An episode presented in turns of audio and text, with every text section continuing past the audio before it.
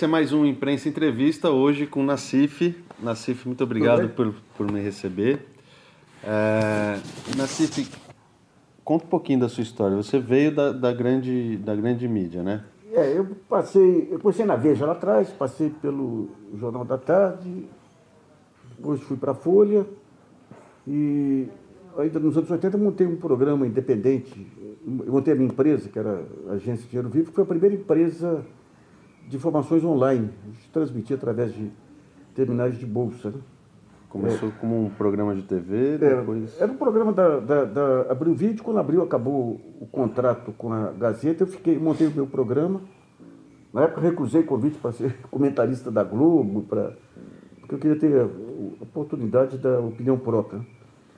Passei um tempo na Folha, nesse período saí quando tive uma encrenca com o Sarney, depois voltei, passei pela Bandeirantes, passei pela Cultura, Record, aquela trajetória. E em 2005, 2006, daí fixei no blog. E aí começou com Brasilianas? Não, eu comecei com Dinheiro Vivo, eu já tinha Dinheiro Vivo desde os anos 90, certo. O, o blog, né, o portal, das agências. É, depois tinha um blog na, na, na UOL, quando eu saí da Folha, Daí o IG me contratou na, na época lá, daí eu fiquei. O GGN foi montado em 2013, se não me engano, 12. Daí a intenção foi sair da, da, da área estritamente econômica para um negócio mais amplo. Né? Entendi. E aí você sentiu necessidade de criar um, um, uma editoria sua, por que motivo? Eu sempre tive, desde os anos 80, lá muita dificuldade em conviver com estrutura hierárquica. Eu consegui um bom espaço no Jornal da Tarde e, e na Folha, primeiro com o Dinheiro Vivo, depois, porque eu dava as contrapartidas, que era leitura para o jornal. E no Jornal da Tarde eu criei o Jornal do Carro, que existe até hoje, Seu Dinheiro. Na Folha ajudei a implantar o, o Datafolha, criei o Dinheiro Vivo lá. Fui membro do conselho editorial da, da, da Folha, mas sempre muita dificuldade com estrutura burocrática.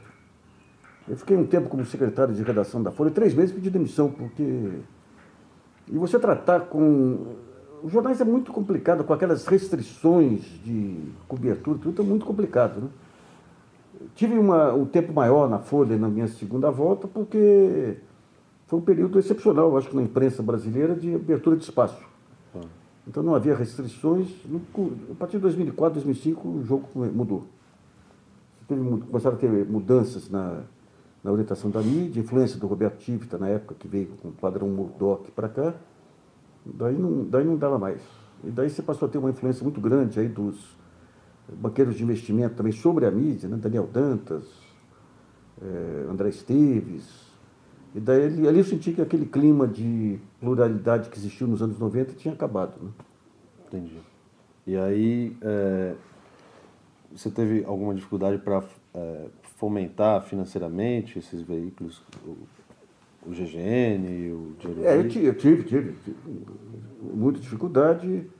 É, nós tínhamos uma newsletter que chegou a ter 10 mil assinantes num certo período aí, mas eu diria que como gestor eu não sou grande coisa, não. Sabe? Eu tive, tive, tive visão de futuro lá atrás, lá com a montagem do, do, do, do Dinheiro Vivo. É, quando eu saí da Folha, nós tínhamos aí um conjunto de de patrocinadores para eventos e tudo. Daí começou um cerco em cima da, de patrocinadores privados, né? movidos pelo Serra e por outros aí.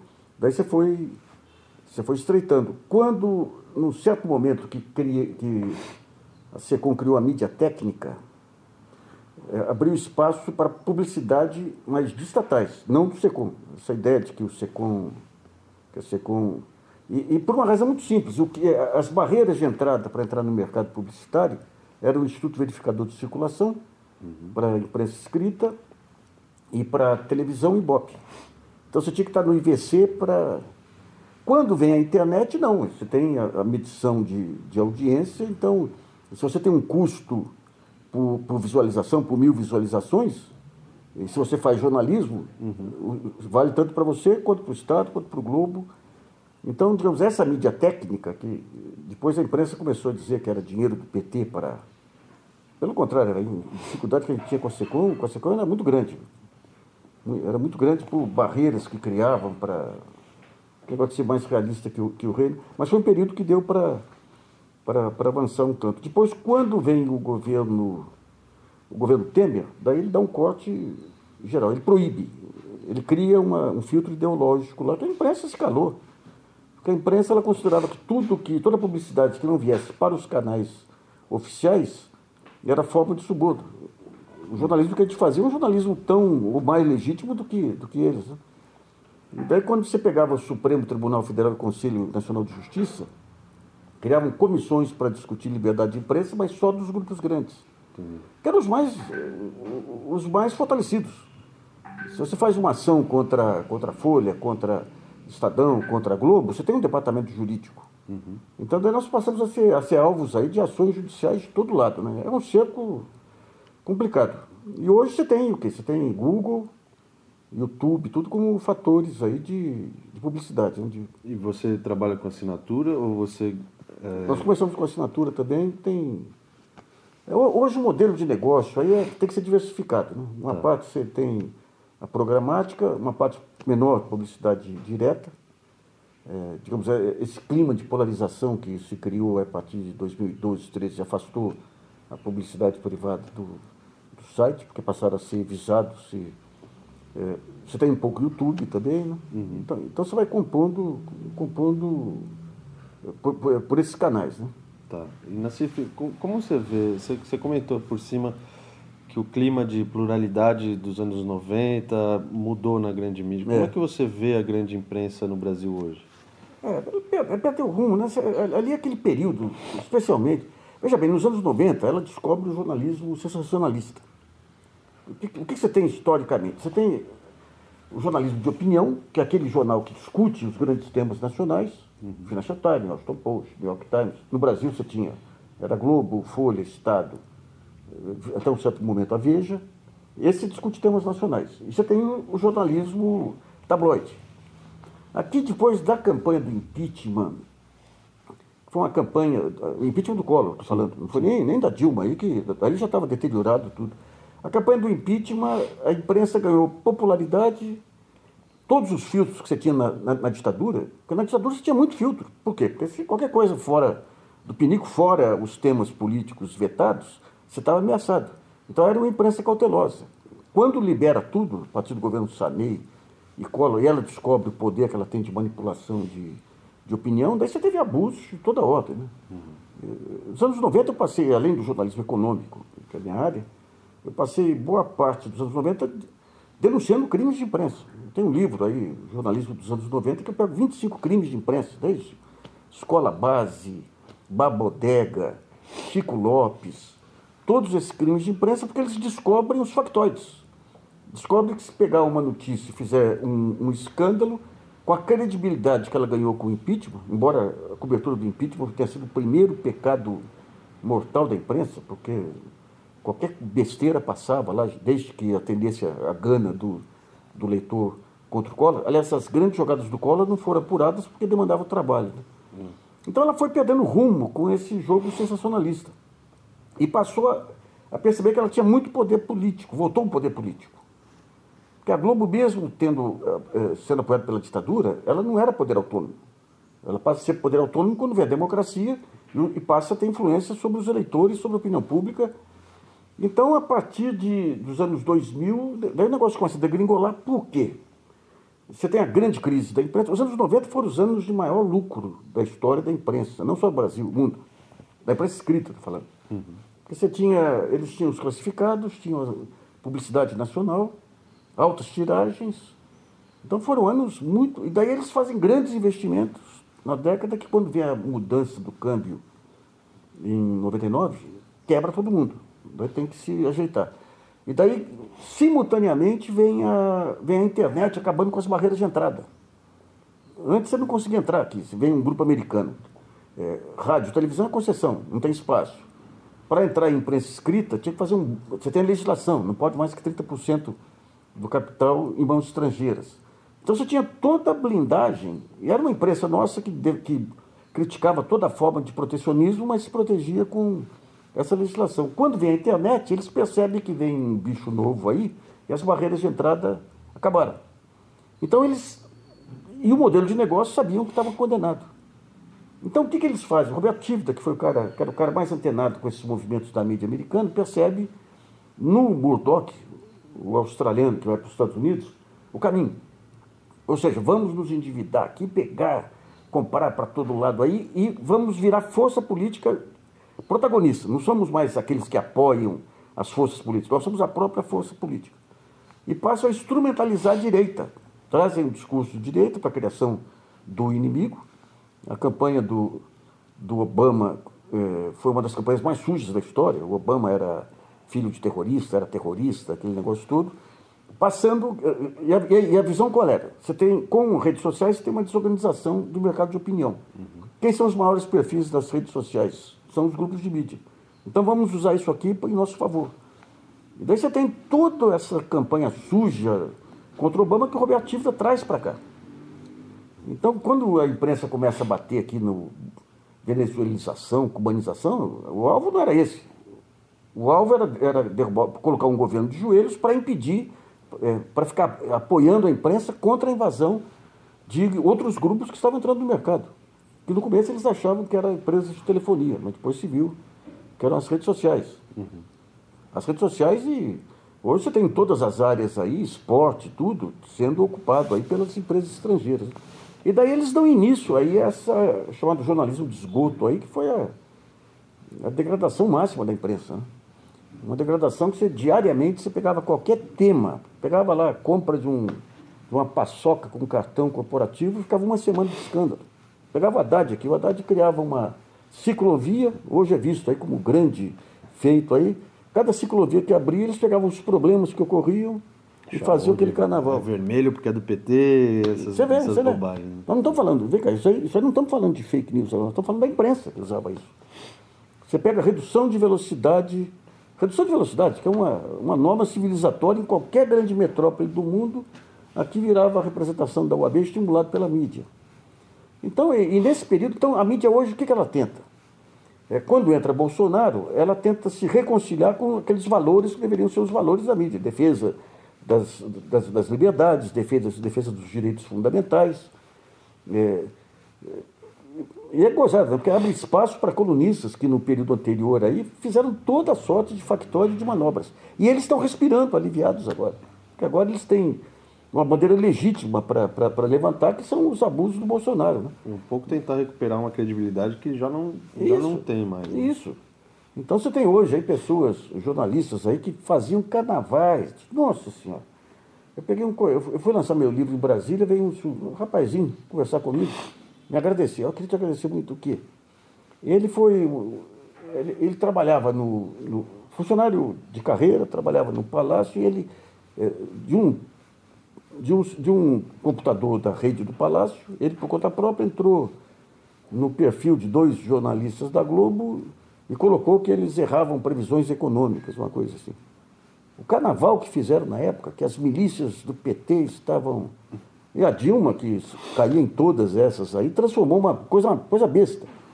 Na época era gozado que o meu perfil na, na, na Wikileaks, aí era, Wikileaks, na Wikipédia lá, era Diariamente os caras colocavam os maiores abusos, você não tinha estrutura para conseguir.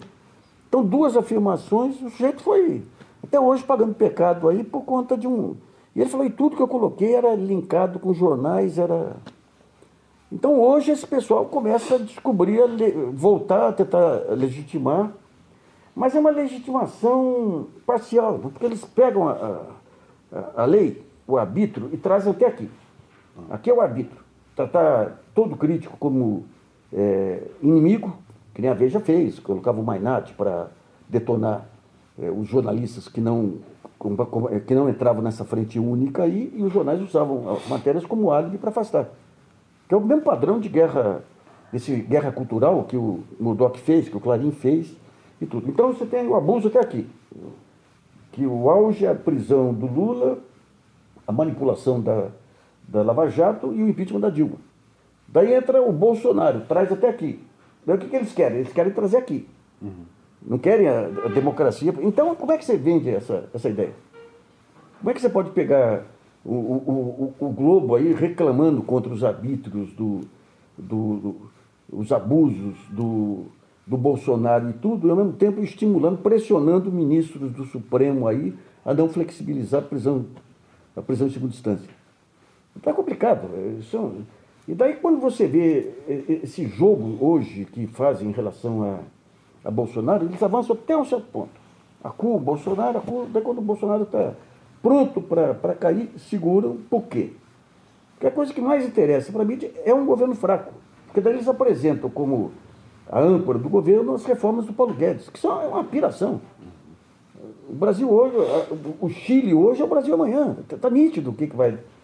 Então ficam nesse jogo aí que não consegue se desvencilhar dessa influência, desse liberalismo de mercado, mesmo porque a partir dos anos 2000, principalmente, surge um novo personagem. Anos 90 já tinha começado. Um novo personagem terrível aqui no, no Brasil, que são os, os, novos milionários que aparecem aí no, no bojo dos bancos de investimento, tudo que passam a influenciar a mídia, diretamente. Porque antes a mídia, o que, que era a maneira de você influenciar a mídia? Era propaganda, era é, campanhas publicitárias. Com a entrada da internet, no padrão Modoc, o investimento em novas, as novas tecnologias exigem investimentos pesados. E quem tem o dinheiro são, é, é o mercado. Então você tem casos aí como o, o sujeito da Amazon que compra o Wall Street Journal, você tem o próprio Murdoch entrando no, eh, no, no, Não, não, o, o, da Amazon comprando o Washington Post. O, o New York Times, o cara do, do o Slim comprando parte relevante. Mas eles sabem lá fora que você tem que ter a, a chamada muralha chinesa. Você não pode misturar, porque senão você perde. Aqui no Brasil você não tem isso. Esses anos todos você tem empresas familiares, de famílias que têm outros interesses, outros, e usam a imprensa como alavanca para esses outros interesses. Então, como que o jornalista se comporta aí? E você tem um fenômeno complicado que surge aí, a partir dessa premiação do Comunix, que é, foi é, os dois prêmios do Augusto Nunes. E de mais um tinha mais um influencer lá que era bem que era bolsomínio. Daí você fala meu Deus então a contaminação do bolsonarismo chegou na categoria. Então é, uma categoria que vota em Mônica Bergamo e, e, e vota naquela moça do, do El País a, que é uma fantástica jornalista. Eliane Brum. Eliane Brum. São pessoas que têm princípios aí de defesa de direitos e tudo aí, e vota no Augusto Nunes. Daí você fala, meu Deus, será que a contaminação chegou até na própria corporação jornalística, que não, não consegue diferenciar mais uma coisa, uma coisa de outra, né? É, nós estamos gravando hoje, é, para o pessoal que está assistindo, um dia depois da, da, da, da, agressão do Augusto Nunes ao Greenwald. E, e o curioso é que o, aqueles grandes gênios do pânico falaram para o Greenwald mas ele é um jornalista premiado por conta do Comunix, né? De frente para alguém que ganhou um Pulitzer, quer dizer... Não, não vem cá. Se, se o Glenn não tivesse nenhum prêmio, o Augusto tivesse... O Augusto já teve, já foi um bom jornalista ainda.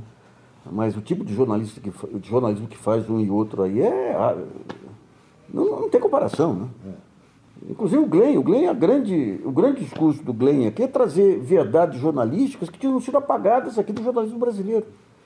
Quando eu estudava lá atrás, fazia a ECA, o que a gente falava? Com seis meses de redação, você aprende tudo que você aprende em quatro anos de curso. Hoje é o contrário. Eu tenho, eu tenho participado de algumas bancas aí, eh, os alunos que saem das faculdades, você tem que chegar para eles e falar, cuidado, porque com seis meses de redação você vai desaprender tudo que você aprendeu em faculdade. Porque esses princípios básicos de ética jornalística e tudo, que aprendem na, na, na, na escola, nunca as faculdades hoje, mesmo sem a obrigatoriedade do diploma, foram tão essenciais. Quando você vai para a redação, é uma coisa maluca, né? E a coisa mais maluca é, é o endosso. É, porque quando você está numa grande organização, eu sei disso, é, já, eu tenho premiações aí, toda a minha carreira jornalística aí, em 95, 6, aí eu fui, fui escolhido por uma pesquisa do Fernando Pacheco Jordão, como brasileiro mais influente, ao lado do Roberto Campos. Então, eu sei o que é isso. Então, quando você está nessa direção, você tem um mercado, você tem um mercado de palestras que se abre, você tem eh, facilidade para entrar em qualquer ambiente, você tem blindagem. Por exemplo, ontem a polícia entrou aqui para me trazer uma intimação da Polícia Civil do Rio de Janeiro, porque eu critiquei o Wilson Witzel. Como jornalista de grupo, você não. Mas daí, para manter isso, você tem que abrir mão daquilo que é essencial, que é a sua convicção jornalística. Então, o padrão do jornalismo, o que é o jornalismo? É um arquipélago de caráteres, de talentos. Eu tenho cada, cada um com seu talento individual, exercendo seu talento individual, vem o jornal e monta um mix. Mas cada qual mantendo a sua individualização, principalmente na, na parte de opinião. E, e, na reportagem, a notícia é sagrada. Uhum. Você pode discutir interpretação, pode. Pega o Financial Times, você lê uma matéria lá, você fala, isso aqui é verdadeiro. Você pode discutir com a conclusão que os analistas deles chegam. Aqui você abriu mão disso. Então, para mim poder fazer parte desse contexto, e agora com essa mistureba com o Twitter, todo mundo tem que ser celebridade. Então você tem aquela intimidade, as mocinhas fazendo charme aqui para o leitor, os jornalistas mostrando como eles são bem intencionados. E, e, mas você não pode sair do cerco, né? Então é, é, complicado. E daí quem quiser fazer carreira tem que se enquadrar nas regras. E daí se enquadrando nas regras, você, você, você cria todo esse vício. Você fala o seguinte, Vou dar um exemplo aí que nós levantamos que no condomínio do Bolsonaro o, a parte de telefonia permite você transferir para o celular da pessoa. Uhum. Eu, e fontes lá de dentro me disseram que no caso do Bolsonaro, ou para o telefone fixo da casa, no caso do Bolsonaro é para o celular dele. Ninguém entrou. A Folha colocou ontem lá, ah, suspeitas que a ligação pode ser para o celular do Bolsonaro, que isso aí desmonta todo, todo, todo o álibi dele lá. É, mas consultada a presidência não respondeu. E, e acabou. Você vai perguntar para o suspeito se ele é suspeito? Você então, pode é... até perguntar, mas a matéria não pode acabar aí, né? Não pode, mas é. você pode perguntar. É, sim. né? Claro. Então você vê, agora a Veja, a Veja dá uma capa agora que ela vai ouvir aquele porteiro que não era o porteiro que fez a anotação na, no, no, condomínio da, daquela, da, daquela visita específica do, do, do Queiroz lá, do, esqueci o primeiro nome dele, que não é, que não é o Queiroz famoso lá, né? Ouve e fala, não, esse aqui que é o porteiro, ele disse que, que o sujeito foi para a casa do Rony Lessa lá. Mas foi que naquela ocasião, não foi naquela ocasião, como, como se explica o depoimento? Então, digamos, o jornalismo ele, ele tem esse respiro, porque hoje, quando você pega o jogo político, a centro-direita, o que, que ela tenta. Aliás, uma parte muito ruim do, dessa polarização, eu sempre achei que o jornalismo era espaço de mediação. Nós fizemos uma frente em 2010 contra o, o Serra, que era a grande ameaça lá, que o Serra taxou de jornalistas sujos ou progressistas. Frente é um horror, não é jornalismo, frente é militância. Eu achava, a partir de 2010, quando encerrou, teve um seminário de encerramento da frente, falei, gente, agora é cada qual, cada qual na sua. Nós compartilhamos aqui de valores semelhantes, defesa da democracia e tudo, mas visões diferentes de mundo. Mas com a polarização, nem isso é possível mais. Nem isso é possível, porque você depende de, de cliques é, do, do, dos leitores. É, com essa polarização, se você coloca cinza, você fala, ó, isso aqui, você tem esse aspecto, vamos pegar PT, tem esse aspecto positivo, tem esse aspecto negativo. É, o cinza já não é aceito. Então, é, é o jornalismo está tá numa fase horrorosa. Né? Então, você fica guerra de narrativas. Ontem eu participei de um evento onde, até interessante lá na, na filosofia, onde se discutia, não, a direita conseguiu montar o WhatsApp, tudo precisamos montar o WhatsApp também. Pra, isso não é jornalismo. Não, claro não. Isso é militância. Mas então você fica naquela, como que nós conseguimos mudar a narrativa, a narrativa da direita? Não é jornalismo. O jornalismo você tem que tentar entender contextos, contextualizar e colocar e colocar e colocar visões diversificadas com a sua opinião, mas você tem que dar os elementos que te levaram àquela opinião para que o leitor questione, veja o que, que é, é, é correto e questione aquilo que, aquilo que, ele, que, ele, que ele discorda. Né? Mas é um emborrecimento é tão grande que você entra no Twitter hoje, você pega juristas de, de belíssimo nível, que o negócio deles é, é, a guerra de narrativas no Twitter. O que é a guerra de narrativas no Twitter?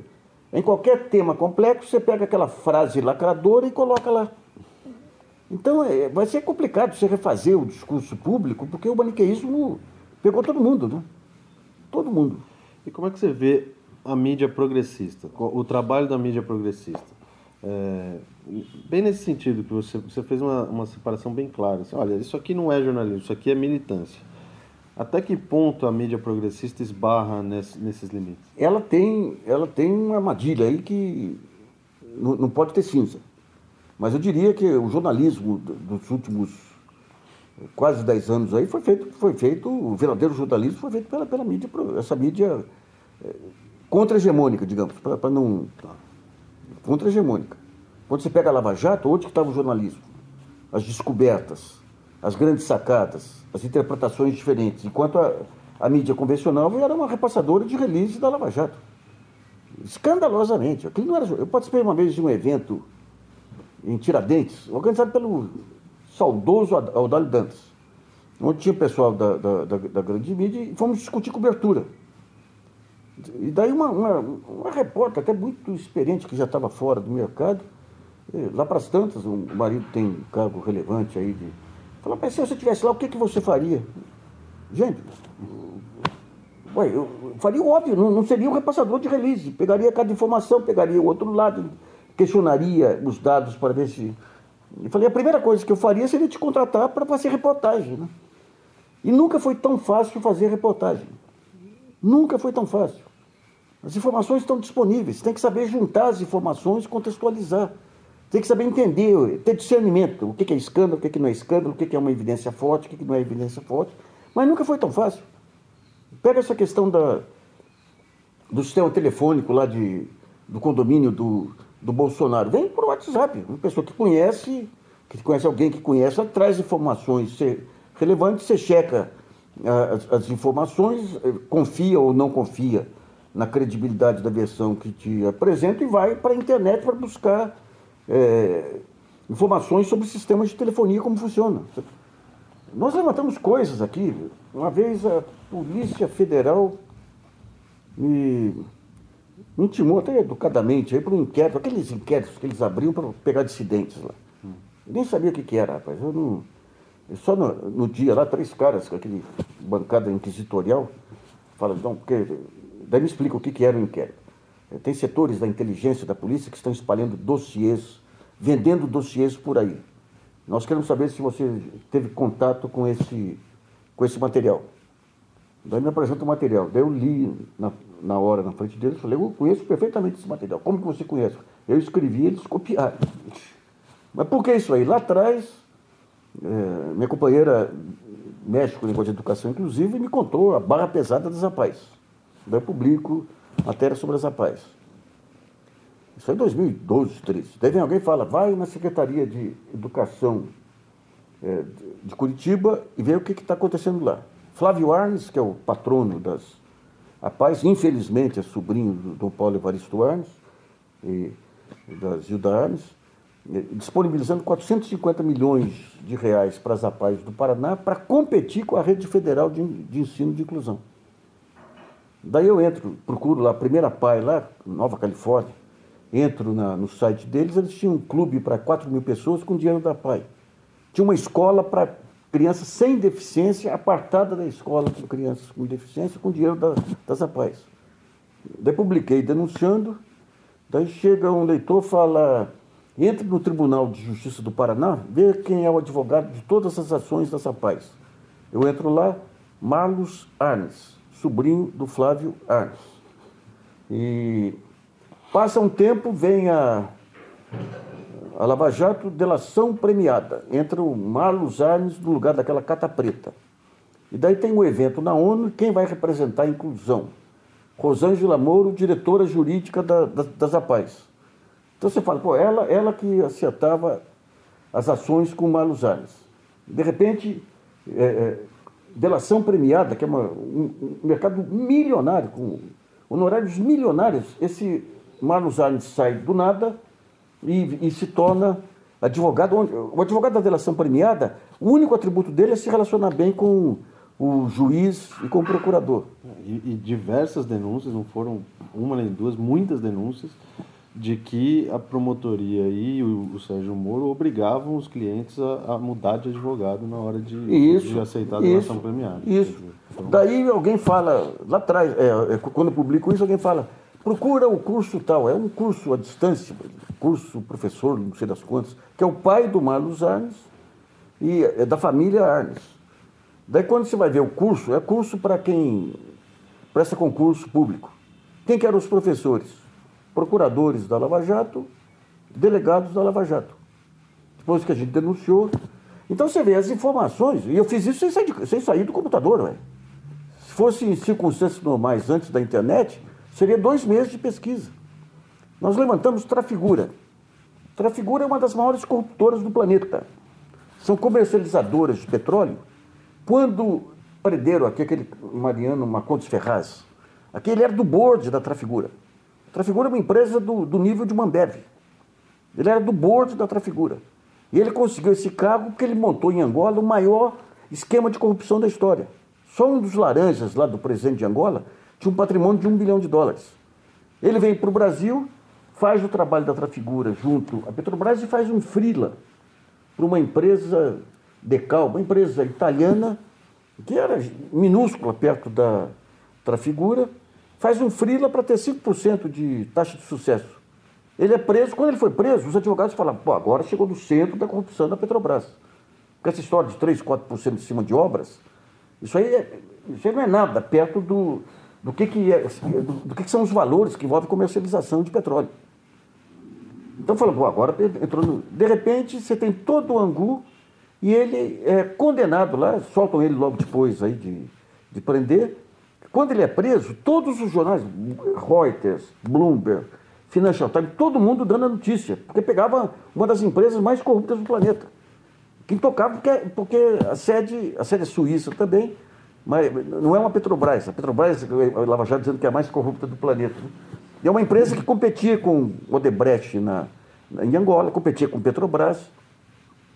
Daí sai a condenação dele pelo que ele fez com a, é, com a Decal, pelo frila dele. Nós começamos a bater, bater, bater, bater e nada. E daí como que conseguimos levantar as histórias da, da, da, da Trafigura? Com blogueiros de Angola, com blogueiros da Suíça. Daí eu fui procurado por jornalistas ingleses, jornalistas suíços, holandeses, querendo as informações sobre a Trafigura. Daí sai no Guardia, uma coisa assim, daí a Lava Jato resolve tirar da, da gaveta e, e, colocar em frente. Pô, esse trabalho, é evidente que era um trabalho que, em circunstâncias normais, era o jornalismo da mídia que teria que fazer, uhum. por ter mais condições e tudo, né?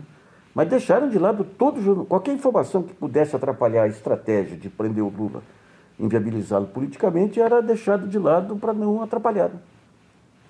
Mas é, eu conversei ontem com, com o Leonardo Atush, do Brasil 247, que me disse que uma das dificuldades da, da mídia progressista na visão dele é justamente a criação de conteúdo. Eu saí para reportagem. Sim. E de fato, se você olhar a mídia progressista, é muito mais uma questão de opinião, de, de artigos de opinião. Faz uma seleção do que sai na, na mídia tradicional e com, com, outro, com outros olhos, digamos assim. Como resolver essa questão? É recurso, né?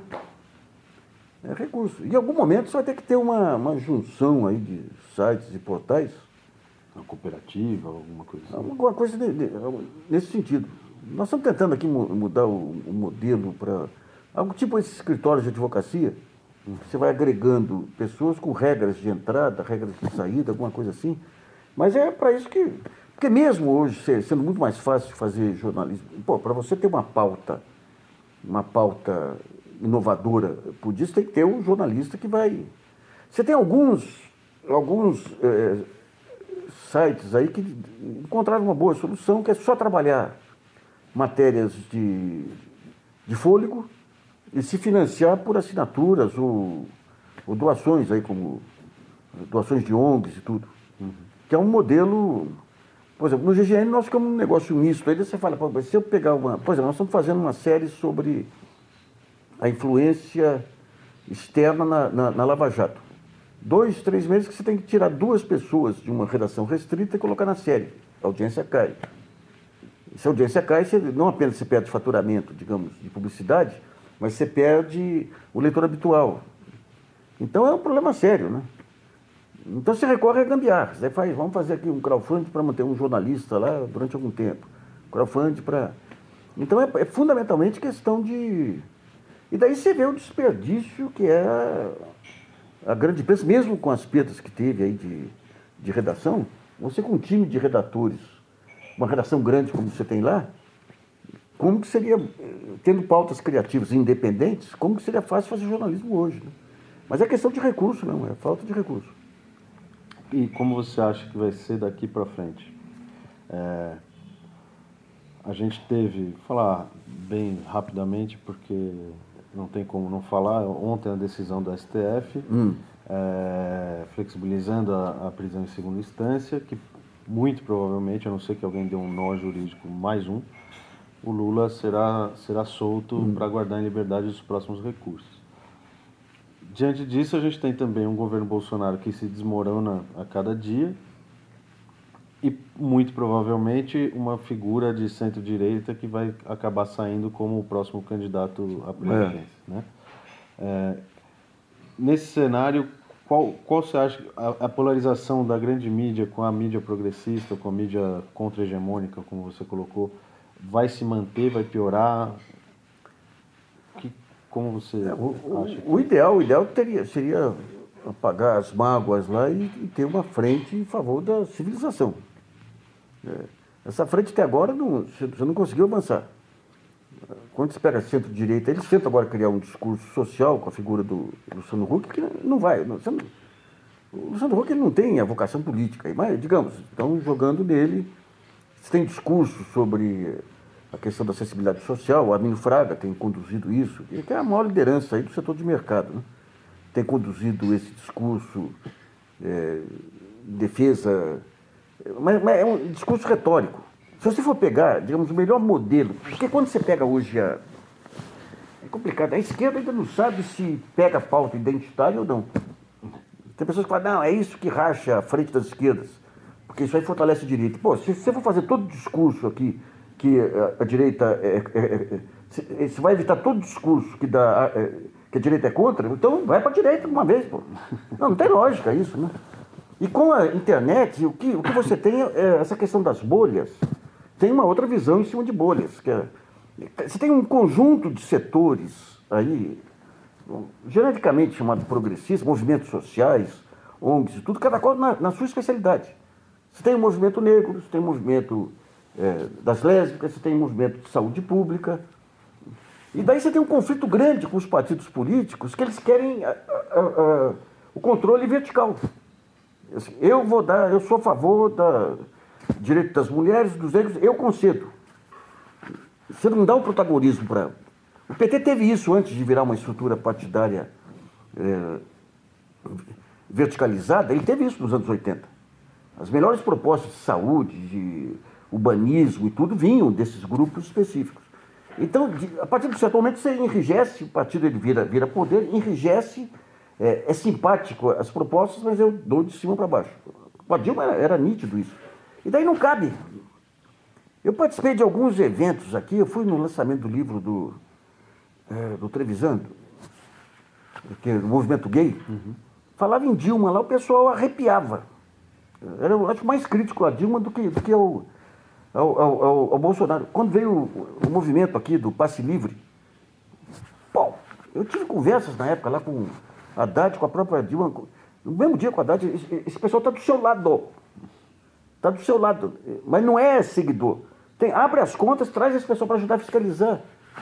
A Marina foi a primeira que entendeu isso, quando ela, naquela candidatura dela, que quem fazia a proposta do movimento negro eram negros, quem fazia a proposta LBTG era LBTG. Só que ali era um engodo, porque você só defende minoria com o papel ativo do Estado. E na hora de falar Estado, no fundo era todo um, uma vitrine ali para você tentar implantar um governo que seria anti-Estado. Né? Os setoriais do, do PT, por exemplo, não cumprem esse papel, na sua opinião? Eu não conheço de, de, de perto o PT, mas o, o, que eu vejo nos conflitos aí, é, o, o, PT ele tem um problema sério.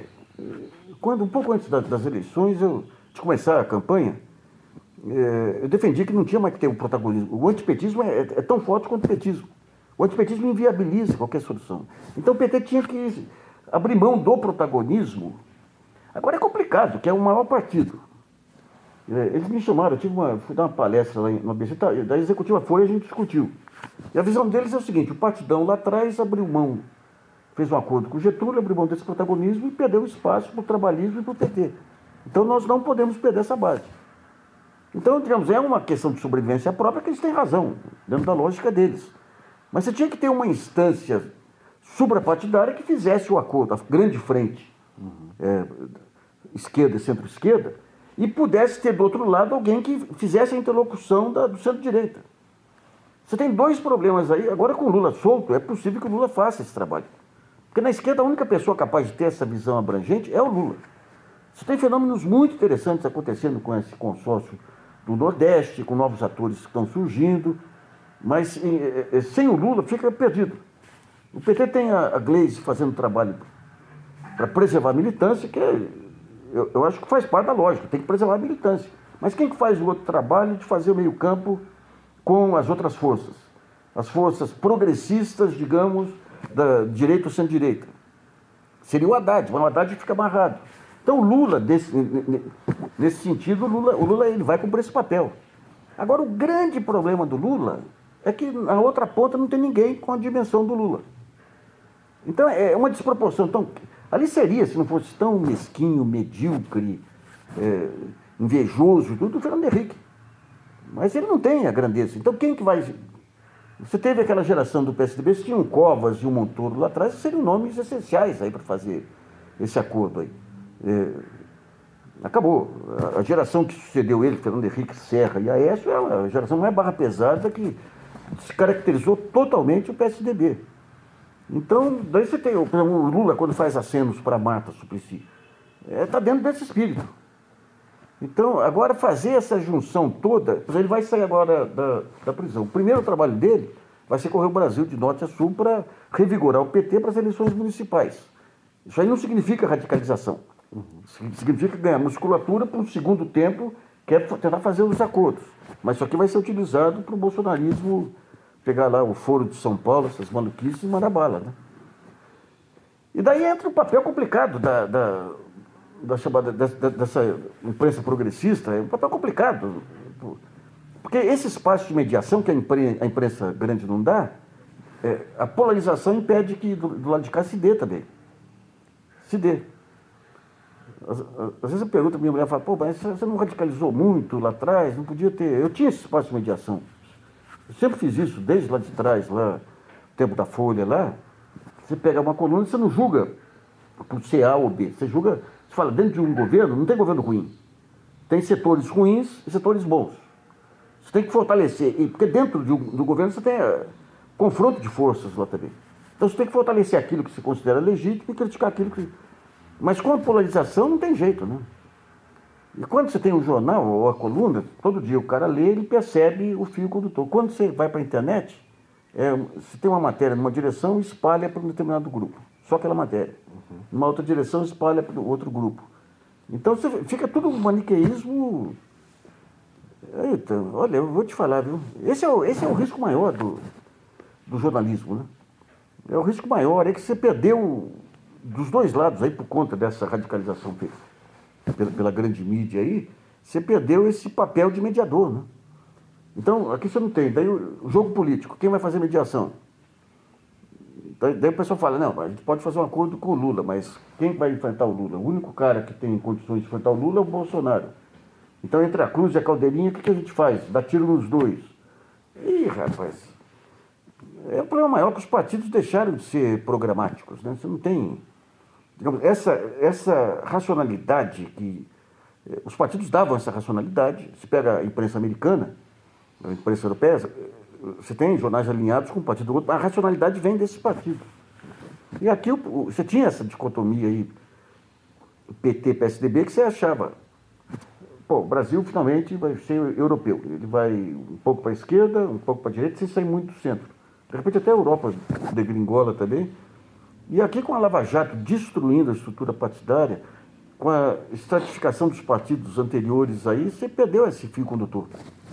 Então, o que você tem, nem os princípios básicos hoje, você pega o Supremo, pega um Luiz Roberto Barroso, um Faquin, um Fux, uma Camilúcio, nem aqueles princípios básicos de defesa de prerrogativas vigoram, né?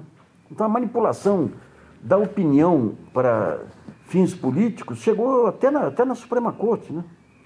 Então você fala, quem que vai ser a referência? A referência, você pega o Mitterrand, quando o Mitterrand foi envolvido lá em denúncias e tudo, e foi absolutamente preservado pela esquerda e pela direita. Porque sabia que lá é um ativo nacional. Em momentos de crise, são esses ativos nacionais. Quando teve o mensalão, nós, nós tínhamos quatro ex-presidentes vivos. Três ex-presidentes comportaram com a maior responsabilidade. Itamar, Collor, Collor, hein, com aquela saco roxo, e Sarney, que saíram em defesa da, da, da estabilidade política, o único que fugiu disso, Fernando Henrique.